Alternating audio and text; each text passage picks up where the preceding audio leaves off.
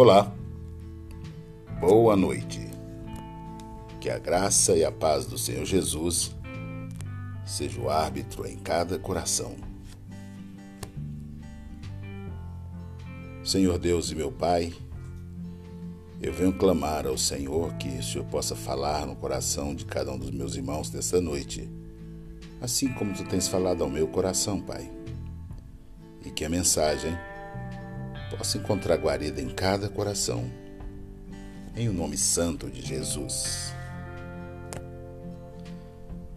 Meus amados irmãos, esta noite eu gostaria de meditar com algo que falou muito ao meu coração no devocional diário. Está registrado em Tiago, capítulo 4, versículo 2, o seguinte versículo: vocês cobiçam coisas e não têm, matam e invejam, mas não conseguem obter o que desejam. Vocês vivem a lutar e a fazer guerras. Não têm, porque não pedem. Pesquisas mostram que as pessoas nos Estados Unidos verificam suas redes sociais em média 17 vezes por dia que ocorre a fazer a cada uma hora esse mesmo movimento. E adolescentes gastam nove horas por dia consumindo mídias digitais. A pergunta que fica é: como seria se orássemos com a mesma frequência que checamos as nossas redes sociais? John Piper disse: um dos grandes usos do Twitter e do Facebook será provar que no último dia a falta de oração não foi porque as pessoas não tinham tempo. Alguns cidadãos não oram porque não desejam, mas não é por falta de tempo. Nós temos tempo sim, temos tempo para orar. Nos falta disciplina. Não me diga que você não tem tempo.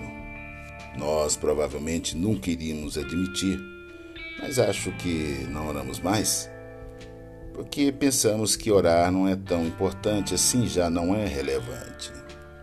Alguns dizem que não preciso orar porque Deus já sabe tudo o que eu vou falar, porque Ele sonda o meu coração e os meus pensamentos. Mas vejam bem, se orar não fosse tão importante assim, por que Jesus, o Deus encarnado, o Filho de Deus, passava tanto tempo em oração? De fato, sua oração era algo presente em sua vida. Foi sua oração que fez os seus discípulos chegarem a ele e dizer: Senhor, ensina-nos a orar como João ensinou aos seus discípulos. Lucas capítulo 11, versículo 1. A vida se torna mais fácil quando oramos sobre coisas.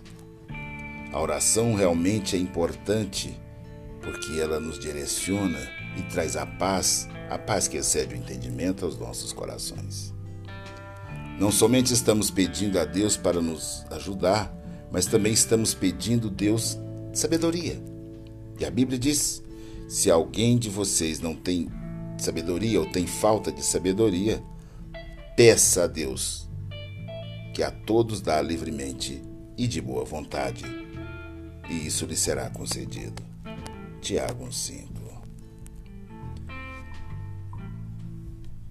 Temos problemas,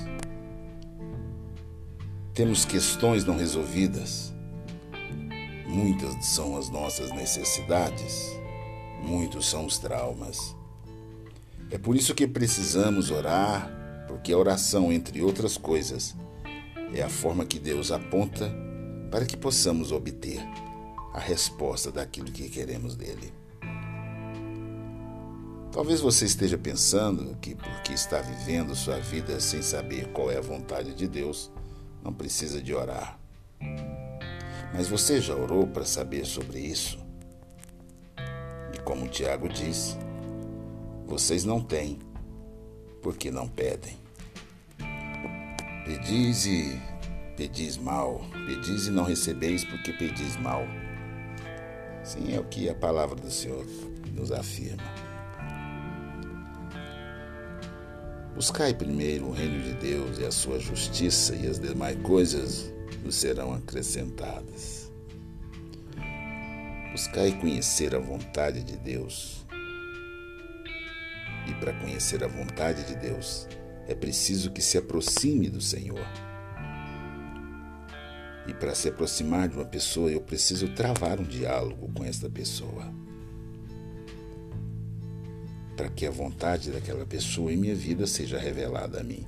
E com Deus não é diferente. Aproximemos com o Senhor. E ele diz: Buscar-me-eis e me achareis, quando me buscar de todo o coração. Ele garante que mostrar coisas grandes e ocultas que nós ainda não sabemos. Promessa da palavra do Senhor. Tenha todos uma boa noite. Em nome de Jesus. Que o Senhor te abençoe e te guarde. Que o Senhor faça resplandecer o teu rosto sobre ti e tenha misericórdia de ti. Que o Senhor sobre ti levante o seu rosto e te dê a paz. E mais uma vez, Pai, eu clamo ao Senhor que fala mesmo no coração de cada um dos meus irmãos. Livra-nos, ó Pai, desta pandemia e em meio a esta pandemia.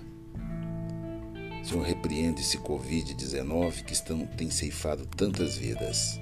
E nós dependemos completamente do Senhor que eu sei que basta uma palavra tua e esse mal cessará em todo o mundo.